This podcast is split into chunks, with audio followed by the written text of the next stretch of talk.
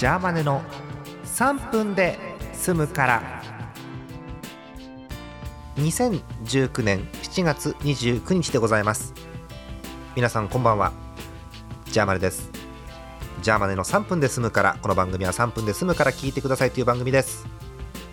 まあねあのこの3分はかっちり喋るわけじゃありませんからダラダラっとねこう実質でダラダラっと喋ってそういう皆さん聞かされてるとそういう体ですけれどもまあ今後ともごひいきのほどよろしくお願いいたします。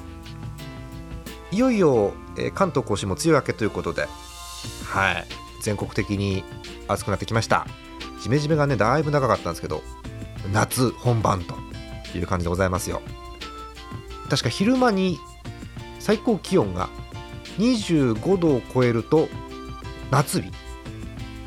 30度を超えると真夏日。35度を超えると猛暑日だそうです。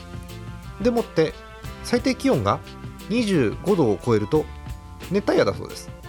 へーって感じですけどね、えーちなみに一日中氷点下逆ですけれども氷点下の日は真冬日というふうに言われてます。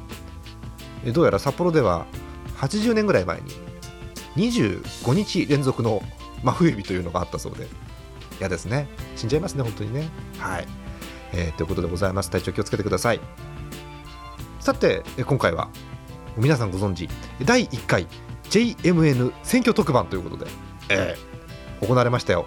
目玉焼きにかけるもの総選挙、えー今回の選挙なんですがえー与党お醤油党がですねえー民意を問う形での解散総選挙ということで100議席を改選する、えー今回の争いということですが、えー、間もなく体制が判明ということであ結果が出ました。こちらです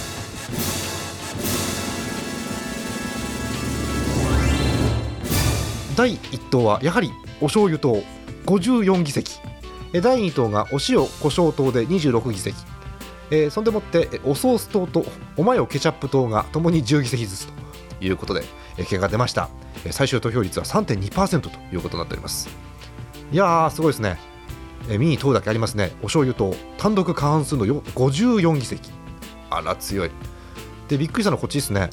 おソース党がまさかの10議席にとどまるということで。ジャーマネおソース党なんですけどね。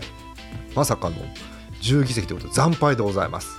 あら、えーこの国の未来は一体どっちに向かってしまうんでしょうか、えーそれでは次回の総選挙でまたお会いいたしましょう、えーお相手はジャーマネでした。おやすみなさい。